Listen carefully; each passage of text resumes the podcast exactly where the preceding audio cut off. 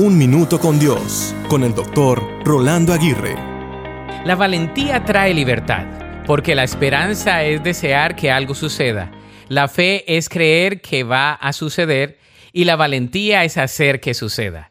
La valentía no es tener fuerza para seguir adelante como algunos sugieren. La valentía es seguir adelante cuando no tenemos la fuerza para hacerlo. La valentía no es la antítesis de la debilidad sino el reconocimiento de la debilidad para poder adquirir la fuerza. La valentía no es reservada para los más fuertes, sino que los que deciden reconocer sus flaquezas y desarrollar sus fortalezas son aquellos valientes.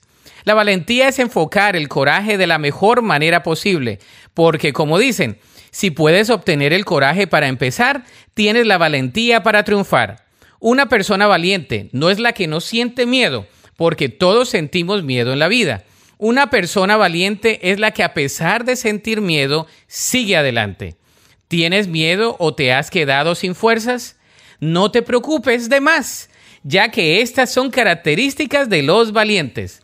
Decide hoy continuar caminando aún con tu tanque vacío, ya que en el camino Dios te llenará, te sustentará y te animará.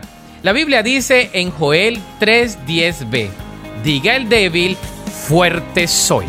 Para escuchar episodios anteriores, visita unminutocondios.org.